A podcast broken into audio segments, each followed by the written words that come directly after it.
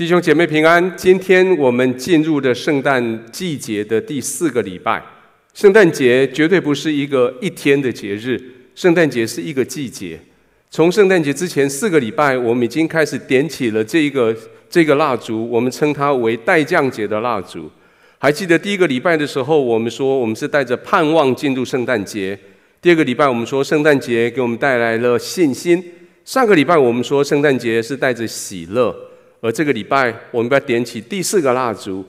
这个蜡烛在说的是圣诞的故事，圣诞的节日，充满的是爱。神因为圣诞节，因为爱，因为喜乐，因为信心，因为盼望，整个圣诞节带着这一些来到我们的生命里面。这是我们所需要的，这是我们的生命里面每一天所渴望的。我们一起来祷告，天父，谢谢你借着圣诞节这个季节。带我们从盼望进入信心，从信心领取喜乐，而带着喜乐，我们浸泡在你的爱中。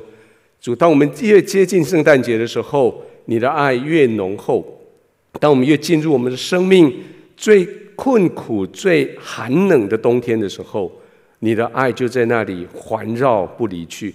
主，我们为圣诞节来感谢你，也为在我们生命里面的爱来谢谢你。奉耶稣的名祷告，阿门。盼望在你的家庭里面不断地拥有圣诞所带来的盼望、信心、喜乐跟爱。今天接着我们继续来看今天的主题经文。今天的主题经文又是继续环绕着我们圣诞节的故事。我们一起来读，请。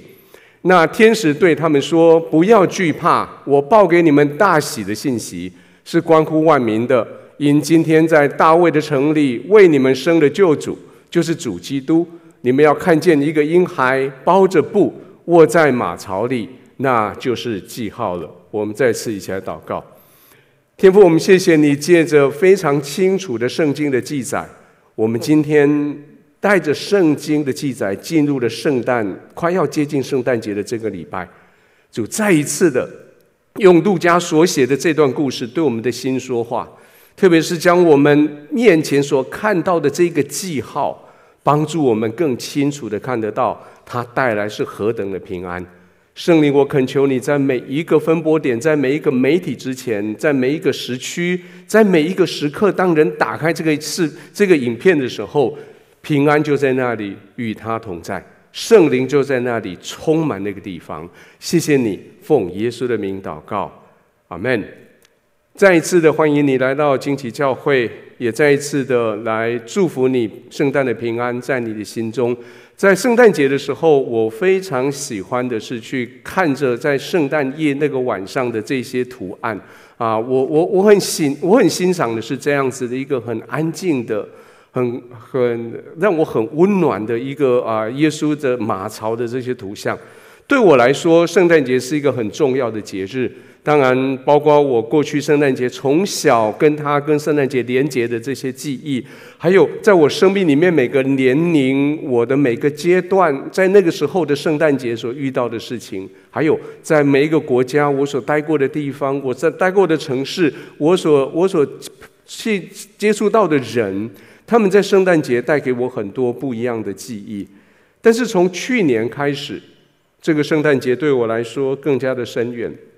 因为去年整个世界我们埋葬在 COVID-19 新冠肺炎的这个阴影的下面，到我们录影的时候，今年的十二月初，全世界已经有超过两点六亿人，两亿六千五百万人离了这个病，已经有超过五百万人，五百二十四万人因为这样子死亡。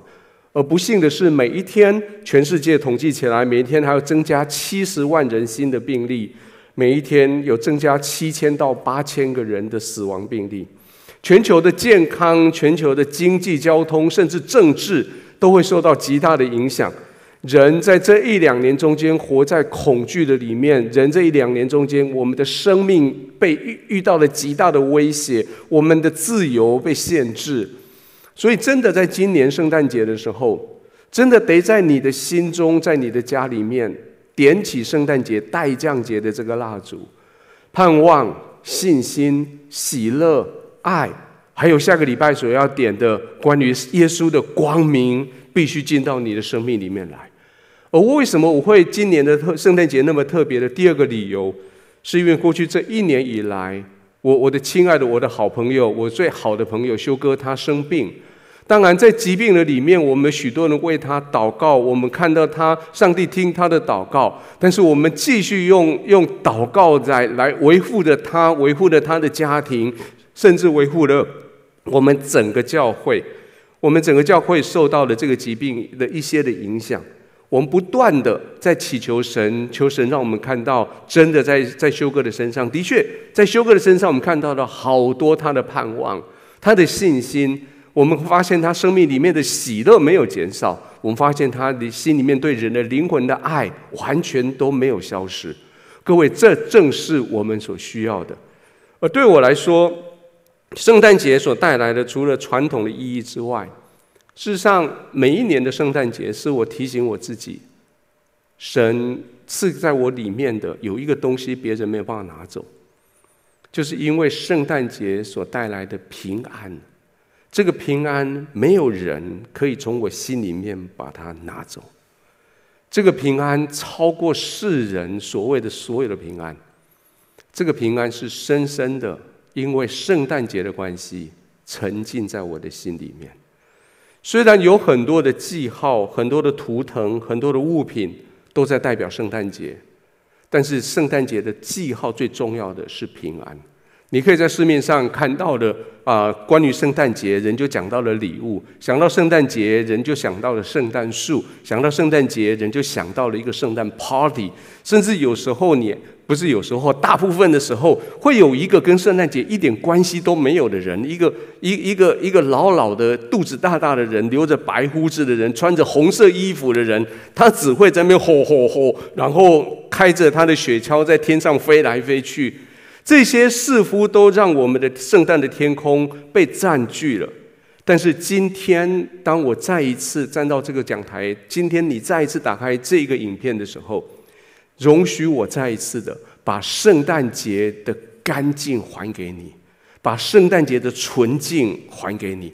这就是我们今天所要看的。我们刚刚所看的这段经文，这段经文，这不是人所设计的广告。这不是商业手法所产生出来的一个结果。这个记这个记号，这个经文里面所做的记号，这是天使他所公告的。在这个记号的里面，他说这个记号有三个元素。第一个元素是一个婴孩，第二个婴这个元素是包着布，第三个元素是他卧在马槽里。圣诞节的这三个元素讲三件很重要的事情。第一件，婴孩子讲的是上帝成为一个刚刚出生的人；第二件，包着布，是上帝成为一个刚刚出生的人，而且是那么的易受寒冷、易受伤害，跟你我一样的人；第三个，他躺在马槽里，讲的是上帝成为一个刚刚出生的易受寒冷、易受伤害的小婴孩，而且是在一个穷人家的家里。连一个适当的孩子的摇篮都没有的一个家庭，但是这个孩子，这个婴孩带着极不寻常的的身份，在这段经文里面提到了他的三个身份：他是救主，他是主，然后他是基督。这个婴孩的诞生带来了两个很重要的信息，这个信息是大喜的信息，而且这个信息是关乎万民的信息，而这个信息，这整个记号。要带给我们最大最大的一个平安，这个平安是这个记号的第一句话。天使说：“不要惧怕。”天使对当时的牧羊人，当时这样宣告这个记号的时候，天使告诉他们说：“不要惧怕。”今天我们要来好好的来了解这个记号，我们要好好的从三个方向，我们来看这个记号所要代表的。首先，第一个。这个记号，这个婴孩是上帝他掌权的一个记号。圣经记载的这一段故事，不是偶然出现的偶发事件，不是没有原因发生在某个不知道在哪里的某个不知道在什么地方的某一些不知道是谁的这种地方。就像我们小时候在听的阿嬷讲故事。小时候，阿嬷讲故事会说“古早古早”，我们讲故事都说“从前从前有一个谁，有一个谁”，没凭没据，不知道他是谁。但是这一段经文告诉我们，这个婴孩是上帝在人类历史上面掌权的记号，讲的是这一段记载不是凭空而来的。这段记载，我容许我用二零一九年现代中文译本，我们来读这个故事好吗？这段故事，我们你可以一起来读，非常美丽的故事，我们一起读来。那时候，罗马皇帝奥古斯都颁布命令，要罗马帝国的人民都办理户口登记。这头一次的户口登记是在居里牛任叙利亚总督的时候，大家都回本乡去办理登记。约瑟也从加利利的拿撒勒往犹大犹太去，到了大卫的城叫伯利恒，因为约瑟属于大卫的宗族，他要跟已经许配给他有了身孕的玛利亚一起去登记。当他们在伯利恒的时候，他的产期到了，剩下头胎的儿子，用布包起来放在马槽里。因为客栈里客栈里面没有地方让他们住，这个圣经的历史不是凭空捏造，不是稗官野史，不是民间传说，这个是实际发生在历史时代，真的一个地理位置，真的一个真实的人，真实的时代，真实的地方所产生的真实的故事。圣诞节告诉我们，上帝是真实的，上帝他创造天地，他掌管历史。他没有因为这样就丢着我们不管，或或者是放着自然律，让我们在那边自生自灭，物竞天择。他随时随地的，他在超越时空的，超越所有可能的，他来到你的身边，他去关注的是真实的你，关注的是这个真实的世界，他给你的是真实的爱，他主动的去参与在我们生活里面的每一个小细节。他可以创造宇宙，他可以维护宇宙的运行，但是他又进到你的生命里面来，在你生命里面最维系的小地方，在那里与你同在。圣诞节发生在历史上面的一个时间、一个地点的一群人的身上，圣诞节超越时空的影响，在那个时候的以后的所有的人。圣诞节绝对不是偶然出现的。圣诞节是神经过精心计划、跨越千年的历史，经过耐心的等候，等待各样的条件满足的时候，直到时候满足，这是保罗所说的话。直到时候满足，完整的、成全的，将圣诞的故事呈现在我们的面前。耶稣诞生之前，大概八百年。如果这个地方是代表耶稣的诞生，耶稣诞生之前的八百年的时候的以赛亚。那个时候的以赛亚，他这么说：“他说，因为有一个婴孩为我们而生，有一子赐给我们，政权必担在他的肩头上，他必称为奇妙策士、全能的神、永在的父、和平的君。他的政权与平安必增加增无穷。他必在大卫的宝座上治理他的国，以公平公义使国坚定稳固，从今直到永远。万军之耶和华的热心必成就这事。”这是八百年前耶稣诞生之前八百年以赛亚所说的，在那几乎统一时代，稍微晚一点点，到了七百年的时候，另外一个先知叫弥迦，他也这么说。他说：“以法他地区的伯利恒啊，在犹大诸城中，你是一个小城，但是我要从你那里为以色列选立一位统计者、统治者，他的家系可追溯到亘古。所以上主要把他的子民交给他的敌人，交给。”交给他们的敌人，直到那快要生产的妇人生下的儿子，然后他的同胞就要从流亡地的地方回来，跟其余的以色列人结合。他来临的时候，要像个牧人照顾羊群。他要以上主所赐的大能，奉上主他上帝的威严统治他的子民。他的子民要安享太平，因为全世界的人都要承认他的伟大。然后弥赛亚最后他说，他要带来和平，和平就是平安的意思。以赛亚也好，弥迦也好，其实他们的预言是在回顾更早的时候，是在创世纪第三章的时候。在创世纪第三章，当亚当夏娃因为犯了罪，被在上帝面前因为那个罪的关系跟神隔离开来的时候，上帝去咒诅那一条蛇。上帝跟那条蛇说：“我要使你跟那女人彼此仇恨，她的后代跟你的后代互相敌对，她要打碎你的头，你要咬伤她的脚跟。”从创世纪第三章，人犯罪。之后不久，神就设下了未来的未来的赎罪的过程，未来的救赎的救恩的过程。从那个时候开始，人就不断的在期待，在等候，等候到什么时候这件事情要发生。所以历史历代以来的这些先知，这些先知们不断的往前看，不断的往上看。往前看，他们盼望能够看到什么时候这个事情要发生。他们往上看，不断的说：“神啊，你什么时候要来到？”但是神有他的时间表，一直到上帝觉得他的时间到了，照着他的时间表，照着他的计划，神就介入在这个时空的里面。保罗后来这样子写，我们起来读这段经文。保罗写说：“及至时候满足。”神就差遣他的儿子，为女子所生，且生在律法之下，要把律法以下的人赎出来，叫我们得着儿子的名分。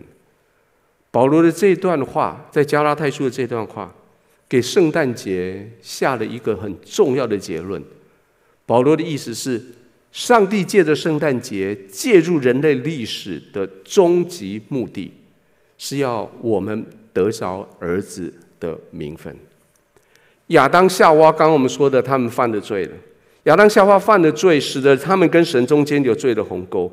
神为人预备的救恩，为历史的每一个时刻留下他的指纹，让人可以照着那个指纹去追寻。神在永恒的里面等候，等候，一直到有一天时间到了。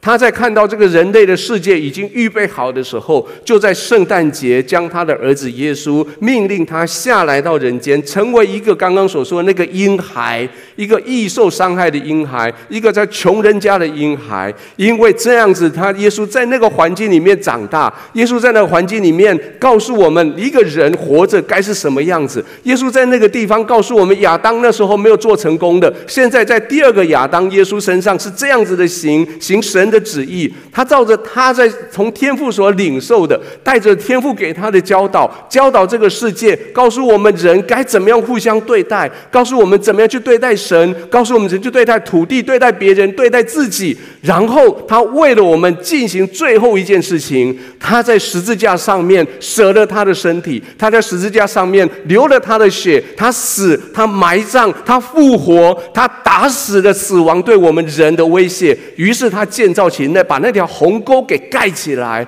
我们因为这样子可以坦然无惧来到上帝的面前。各位，这不是绝对圣诞节，绝对不是一天。圣诞节不是一个季节。圣诞节是历史累代永恒里面一个伟大的记号。神借着圣诞节，叫我们得着儿子的名分。第二件事情，圣诞节这个马槽的记号，是上帝他关顾我们的记号。关顾的意思就是他照顾我们，他关怀我们。上帝在历史的每一个时代、每一个阶层。上帝在历史的每一个细节，他去关顾他。马槽的婴孩这个记号是上帝关顾我们的记号，告诉我们我们不是孤儿，告诉我们我们没有被丢在那边受寒冷、被逼迫、没有人管，告诉我们我们没有被围困在贫穷里面，没有人来救助。路加第二章的第八节。讲到这个故事里面很漂亮的一段，我们来看，在伯利恒之野地里面有牧羊的人，夜间按着更次看守羊群，有主的使者站在他们的旁边，主的荣光四面照着他们，牧羊的人就甚惧怕。上帝的关顾在每一个人，特别是在每一个平民百姓的身上，这么重要的人类历史，这么重要的的耶稣。上帝在永恒里面的计划，竟然第一个揭露的的对象是一个一群默默无闻的牧羊人。这群牧羊人当时在那个社会上面是最底层，当时他们做的是最卑微的工作，最臭的工作，没有人愿意靠近他们的工作。各位，你也是这样，上帝也是这样在关注你。也许你认为你自己一点都不重要。但是上帝说你非常重要，你不知道在他的眼中你有多么的重要。他在你的生命的里面，他放进去了你想不到的祝福；而在他的在你的四周围，他放进去的你想不到的人。你要带着这个想不到的祝福去祝福那些想不到的人，这是你极重要的一个责任。牧羊人他们可以负担耶稣诞生的好消息，各位你也一样，你也可以负担一个责任。这个责任是去跟世人报告耶稣诞生的这个好消息，一个别人没办法去的地方，一个别人没有办法去谈话的对象，一个别人永远没有办法把信息送达的一个工厂、一个公司、一个学校、一个家庭，只有你，就像当时那个牧羊人一样。虽然你觉得自己好像什么都不会，什么都不行，但是神说。如果我可以使用牧羊人去传扬耶稣诞生的故事，我绝对可以使用你，去告诉他们，告诉他们说，上帝没有丢下我们不管，去告诉他们说，我们千百万年来在期待的事情，现在已经发生了。上帝对牧羊人说：“不要惧怕。”今天神要对你说：“不要惧怕，只管去。”去把这个消息告诉众人。也许各位你在生命里面，你经历过一些的哀伤，你你经历了很多的不容易。但是神说，他就要用你这个不容易，使用你的哀伤，使用你生命里面的一些伤痕、一些受伤。神要借着这个来传扬圣诞节的信息。你的生命要成为对这个世界传递信息的一个载具。所以天使对牧羊人这么说：“他说，今天在大卫的城里，为你们生了救主，就是主基督。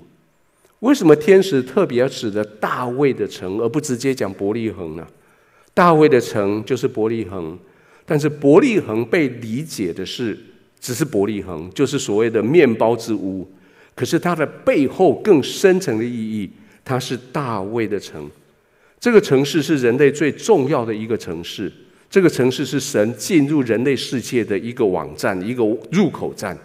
但是这个城市，如果我们看它的历史，充满了各式各样的故事。这个城市，第一个我们看到的，它是一个承受死亡、承受哀伤的一个地方。那这个事情发生在纪元之前，耶稣诞生之前的一千九百年。在一千九百年的时候，那时候有一个人也是在那个地方生小孩，那个那个人叫做拉杰，拉杰是雅各所爱的太太。拉杰雅各带着他的家族来到伯利恒这个地方的时候，拉杰在那也是产期近了，然后拉杰在那里生产，生下那个最小儿子叫做便雅悯。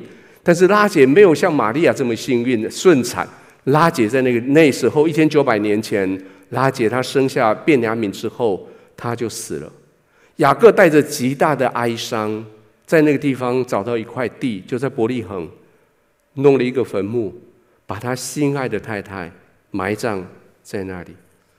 伯利恒出现在历史的舞台上，这是一个承受死亡、承受哀伤的一个城市。也许在你的生命里面，你也曾经承受了死亡，承受了哀伤。在圣你的生命里面，也许有很多不堪回首的记号，但是神看这些记号，很宝贝你的哀伤。神看这些记号，非常珍惜你所流的眼泪。上帝叫耶稣基督的福音，借着那个哀伤的城市、死亡的城市伯利恒传扬开来。上帝也要借着你，即使你的生命里面有哀伤。你生命里面有伤痛，你的生命里面有遗憾，要成就他的旨意。各位，也许是在你生命里面，也许是一个疾病，也许是一个不预期的死亡，也许是一个失落，一个关系的破裂，或一个错误，或是一个灾害。但是神说，我要借着你，成为祝福的入口站。在拉结之后，大概六百年，耶稣出生之前的一千三百年，另外一件事情发生了，一样在伯利恒这个地方来了一一对单亲的家庭，那是一个婆婆带着她的外邦的媳妇，婆婆名字叫拿厄米，外邦的媳妇叫做路德。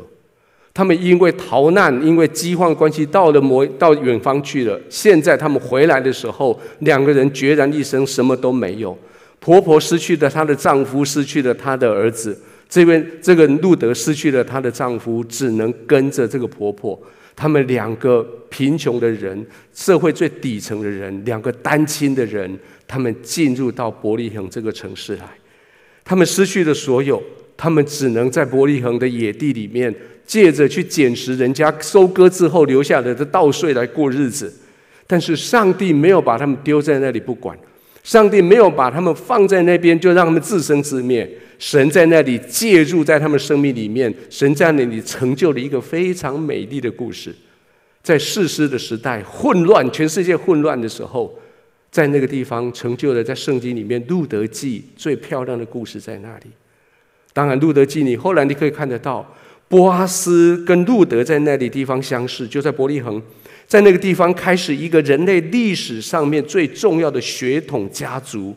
这个血统家族后来成为大卫的血统，所以后来这个城市被称为大卫的城市就是这样来的。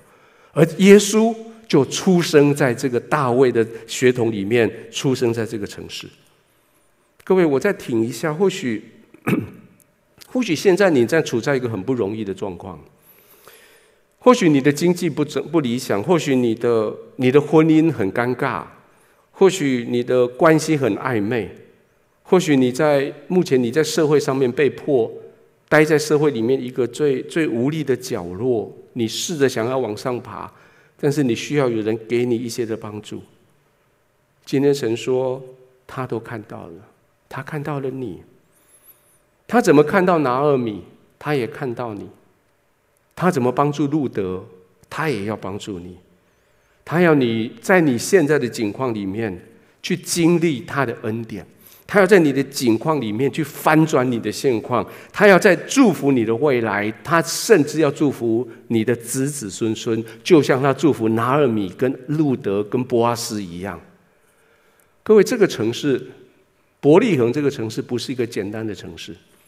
他被称呼为大卫的城，是因为他跟大卫太有关系了。大卫在这个城里面出生，甚至有人认为大卫在这个地方有一段童年在这边长大。大卫的所谓的那些啊牧羊人的技巧，有可能就是在牧后来一千多年以后的牧羊人在牧羊的那个同样那个旷野练习出来的。而最重要一件事情是，大卫称呼这个为他的故乡，而大卫后来。也是被被呃萨摩尔在这个地方安立他为君王。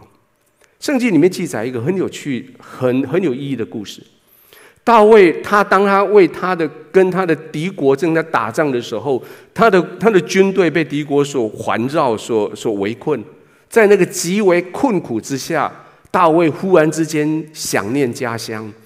大卫顺口讲了一句话说：“我好想念伯利恒那口井里面的水。”他的勇士听到了，有几个勇士就冲破敌军的防线，冒着生命危险冲回伯利恒去，去那个井里面舀了一几桶水，带着他又冲回来，拿到国王的面前，大卫的面前，跟大卫说：“大卫，这是你所要的，你的家乡伯利恒的水，请你喝。”当然，圣经里面写说，伯利大卫说：“这个水是我的勇士他们的血，我怎能可以喝？”所以大卫就将那个水浇奠在地上，献给神。路加福音这样子说：“他说不要害怕，我报给你大喜的消息，这是关乎万民的。各位，在你的生命里面，你是一口井。即使我们刚刚说你的生命里面经历过很多的不容易，你现在遇到很多的困难，但是在你的生命里面有一口井。”那口井是圣灵放进去的活水的江河的泉源的井，有许多的人要因为接近你，而他们的口渴要得到解决。有很多人要接近你，他们的饥饿要得到饱足。有很多人会来到你的身边，因为你得到活水，因为你得到安慰，因为你得到了劝勉，因为你得到了造就。各位，你要成为像伯利恒一样的那一口井，成为众人的祝福。天使说：“不要怕，你的生命里面这些不容易，他们本来就是想要叫你怕，可是这不容易，对着这不容易说我不怕，因为在我生命里面带着大喜的信息，因为在我生命里面带着关乎万民的大喜的信息。各位弟兄、各位姐妹，不管你现在今天的境况如何。”今天圣经所说的这一位婴孩，他所代表的是上帝不断的在关注你。而最后一个，这个婴孩他所代表的记号是上帝他的救赎。这个婴孩不仅仅带来平安，带来上帝掌权，带来上帝关怀，所有的理由是因为借着这个婴孩，上帝带来他的救赎。我们来看路加第二章的十一节到第十二节，我们一起读来。因今天在大卫的城里为你们生了救主，就是主基督。你们要看见一个婴孩包着布卧在马槽里，这就是记号了。我特别把这三个我们刚所说的这个婴孩他的身份，把它用红字标起来。这个婴孩用布包着，每个婴孩都把用布包着。这个婴孩也许没有摇篮，很多的穷人家也许没有摇篮，爸爸妈妈抱着，或是放在一个暂时用来喂养喂养呃马的那个饲料盒子里面，把它放在那里。我想这个也没有什么特别，可是特别的是，这个婴孩他诞生在大卫的城里，而这个大卫所代表的是他的君王的的血统，而这个君王的血统不是从大卫开始而已，而是往上从犹大的支派开始下来的君王的血统，一个千百年来的预言出现在这个孩子的身上，而这个预言在讲的就是这个孩子，他是一个主，他是一个救主，他是一个基督，他是一个救主。当世人被罪所迷惑，被环境所压迫，被疾病所威胁，他在你最危急的时候，在你没办法救你自己的时候，这个救主出现在你的身边。他成为你的平安，他来救你，而他救了你以后，他不是只有救你就离开，他要成为你的主，意思是，他接着他带领你走前面的道路，他给你指引，他成为你的主宰，告诉你的选择，告诉你往哪个方向去，提供你每一天提供你必要的恩典，提供你让你可以继续走上你生命的命定，而他是基督，所谓的基督指的是他是那个受膏者。受膏者基督这个字就非常深远的意义。受膏者或是基督，这是希腊文表示受膏者，就是被油抹头的那一个人的希腊文的表达。他的希伯来文的表达叫做弥赛亚，弥赛亚，基督受膏者，这是同一个意义。同一个意义在讲什么？在讲说有一个人。他被油倒到他的头上，在在那个年代，有三种人用油倒在他的头上。当他就立在那个位置上的时候，祭司、君王还有先知。而刚当，可是，在历史上面，当我们讲到弥赛亚、讲到基督的时候，我们在指的是有一个人，他同时是先知，同时是是祭司，同时又是君王。而这后来慢慢慢慢的，每次讲到弥赛亚，我们就讲到一个人，他们期待一个人。而今天天使他说，马槽里面的婴孩带来平安的记号，因为他的出生，人类的期待终于成就。这个婴孩要成就什么样人类的期待呢？我们一起读希伯来书所写的这一段话。希伯来书作者这样写：既然这些儿女都是有血有肉的人，耶稣本身也同样取了人性，这样由于他的死。他能够毁灭那掌握死亡权势的魔鬼，并释放了那些因为怕死而一生处在奴役下的人。这段经文提到了有一群人，他们本来被创造的时候，他们被创造为神的儿女，可这群神的儿女因为罪的关系离开了神。他们是有血有肉的人，可是因为罪。他们就被血肉所限制，因为罪，他们就被死亡权势所辖制住。也因为罪，他们怕死亡，正是因为怕死亡，他们做了很多他们自己不想做的被奴隶的事情。各位，这是在信耶稣之前的你吗？这是在在还没有认识耶稣之前的你吧？或是这是现在的你？你因为怕死，所以你一生就在就在死亡的奴隶之下吗？你说我哪有怕死？我豁达得很。让我告诉你，每一次你看到一个食物，你觉得吃的对你身体不好，那个时候你就在怕死，对吗？每一次你你你开车你很小心，你就是在怕死。我不是说你你开车不用小心，我是说每一次我们对我们的生命的保护，每一次我们对我们的生理现象的那些照顾的时候，其实那个背后，当然你说我要活久一点，但是到最终你在怕什么？怕死。因为怕死，所以你这个不敢，那个不行；因为怕死，所以你这个只好这样子做；因为怕死，所以你很多你的梦想你不敢去做。耶稣他，他，他为了要救出这些怕死的人，他的方法非常的激烈，他的方法非常的彻底。这段圣经说，首先他取了同样的人性。成为跟我们完全一样的人，就是我们刚所说的，他取同样的人性，跟我们经历过一样的成长过程。他跟我们一样从，从从小 baby 开始，从怕冷开始，从从必须要被人家保护开始，从开始，也许我我我相信耶稣有一段时间。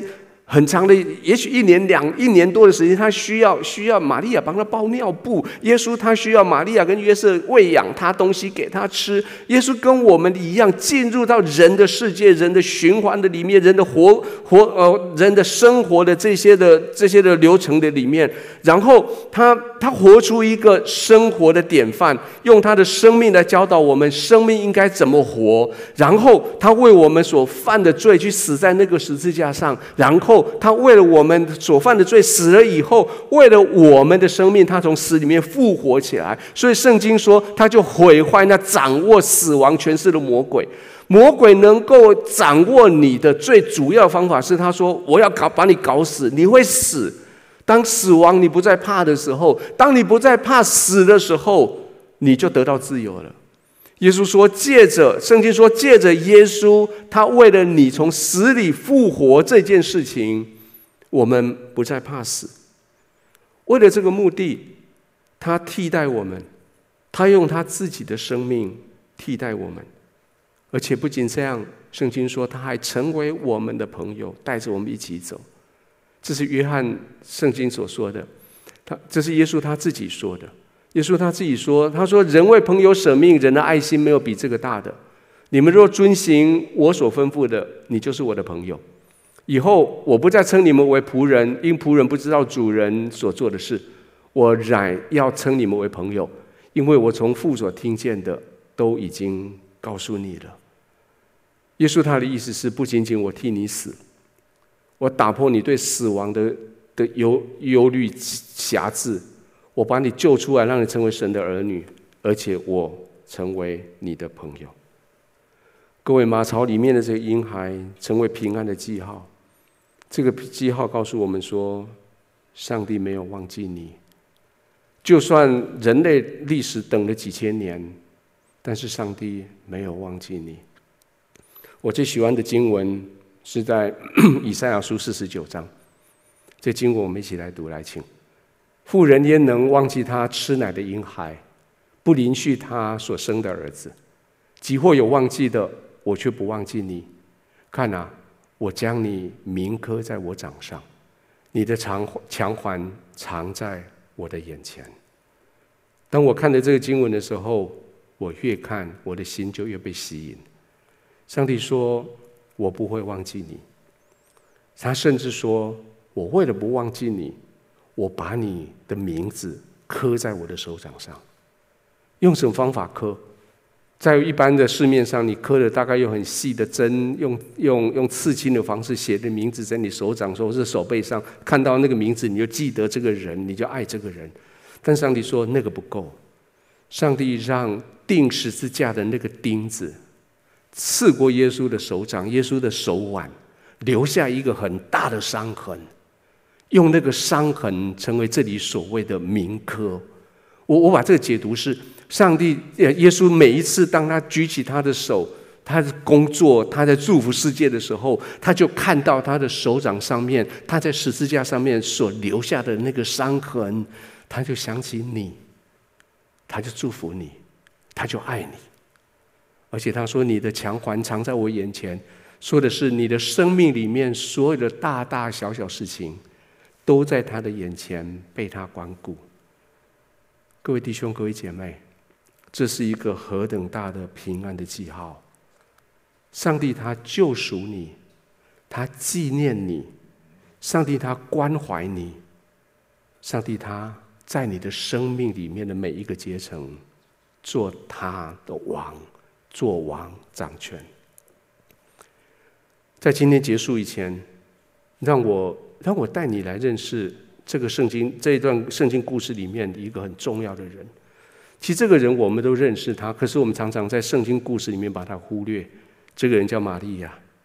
当天使去对他讲到说圣诞节的信息的时候，就是在圣诞节之前十个月，天使出现在了眼前跟他讲话的时候，玛利亚的态度。决定了这个故事将来发展的方向。玛利亚当下大概只有十七八岁，一般人这样推算。可这个玛利亚在当下，她做了一个极重要的选择。我们还是用用读圣经的方法，我们来了解这个故事。最后来了解故事，我们一起来读来。在伊丽莎白怀孕的第六个月，上帝差遣天使加百列到加利利一个名叫拉萨勒的城去，要传话给一个童女，名叫玛利亚。这童女已经跟大卫家族一个名叫约瑟的男子订了婚。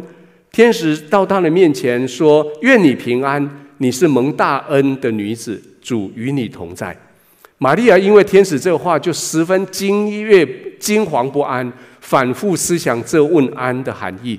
天使对她说：“玛利亚，不要害怕，因为上帝施恩给你，你要怀孕生一个儿子，要给他取名叫耶稣。”他将要成为伟大的人物，他将被称为至高上帝的儿子。主上帝要立他继承他祖先大卫的王位，他要永远做雅各的王，他的王权无穷无尽。玛利亚对天使说：“我还没有出嫁，这样的事怎能发生呢？”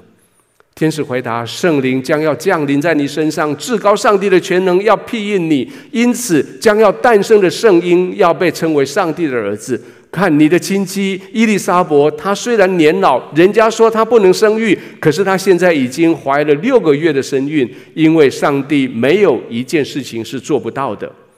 玛利亚说：“我是主的使婢女，愿你的话成就在我身上。”于是天使离开了她。玛利亚在当下做了一个决定，她说：“好，我愿意，我是神的侍女。”我愿神的旨意行在我的身上。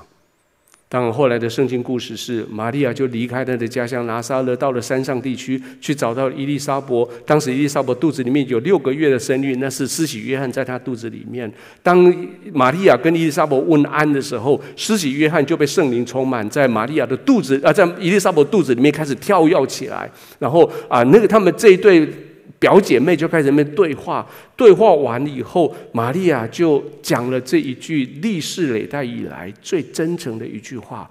玛利亚她就开始唱起歌来，就在伊丽莎伯的家里面，就在她怀孕怀孕之后，在她生耶稣之前十个月，她就唱起这首歌。我们一起来来读玛利亚这一首所谓的呃是尊主颂好吗？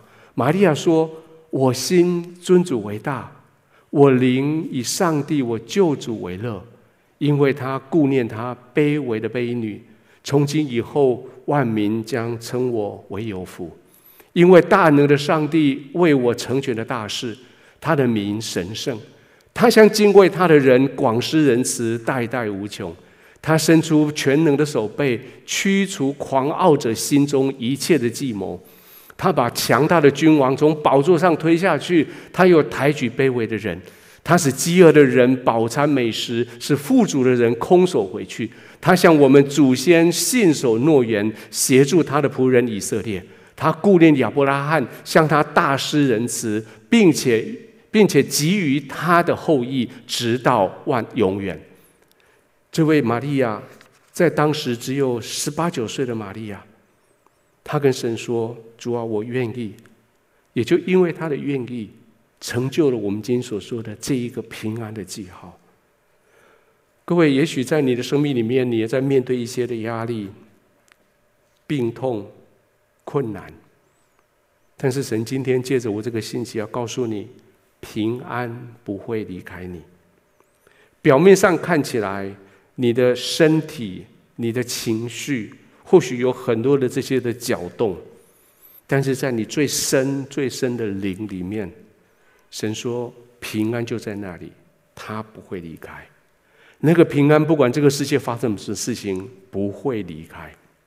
圣诞节，当我们你，当我们每那个每次我们圣诞节这几个每次点灯，我们都不断的重述那些呃待降节那几个信息，盼望是是呃信心、喜乐、爱、光明，这些永远不会离开你。这个平安的应许，从伯利恒的马槽开始。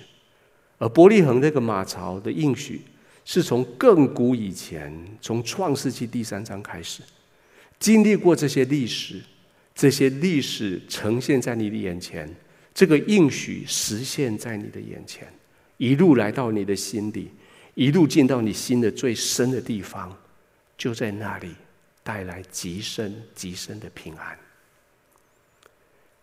在今天我们要结束的时候。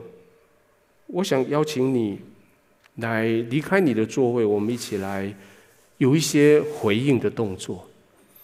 我首先我要邀请你，当这个平安来到你心里面的时候，你说：“主啊，我非常感谢你，我要在圣诞节献上我的生命的一个礼物来到你的面前。也许那个礼物不是一个什么高贵的东西，那个礼物是你生命里面，也许是一个伤痛。”也许是一个失落，也许是一个死亡的威胁，也许是一个疾病。你跟来，你你来到上帝的面前，你跟神说：“神啊，我把这个献给你，就像伯利恒曾经是一个失落的地方，伯利恒曾经是一个死亡的地方。可是我把这个献给你，伯利恒曾经是拿俄米跟路德他们非常失望失败的地方，我把这个献给你。主，愿我的心成为伯利恒。”愿许许多多的平安从我的心发出来。也许你要带着你的心来到耶稣的面前，来跟耶稣说：“耶稣，我这个心里面有个空位，没有任何人可以把它满足。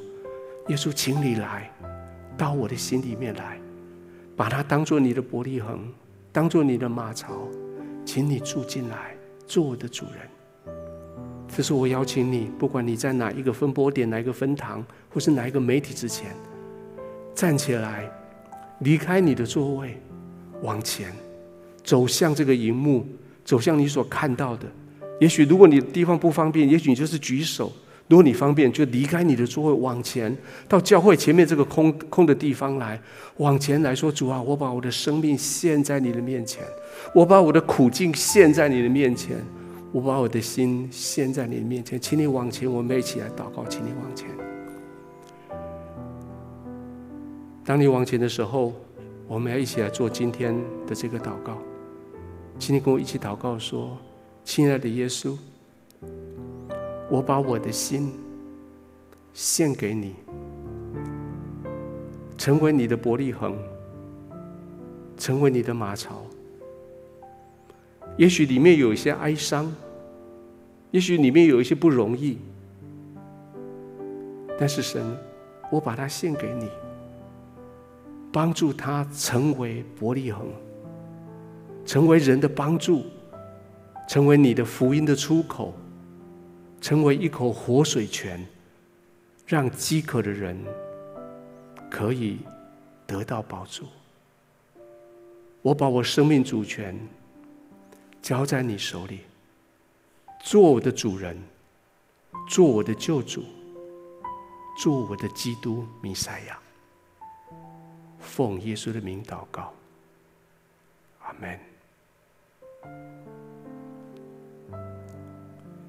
今天我最后我要奉耶稣的名，要宣告平安在你的生命里面。我奉耶稣的名，宣告极深的平安进到你生命里面。每一次你在看到。马槽的那个图像的时候，马槽里面那个婴孩所带来的平安，要进到你里面，进到你的家庭里面，进到你所在的每个地方，不仅仅在你，也在你四周围所有的人，你要成为众人的祝福奉耶稣的名祝福你。阿门。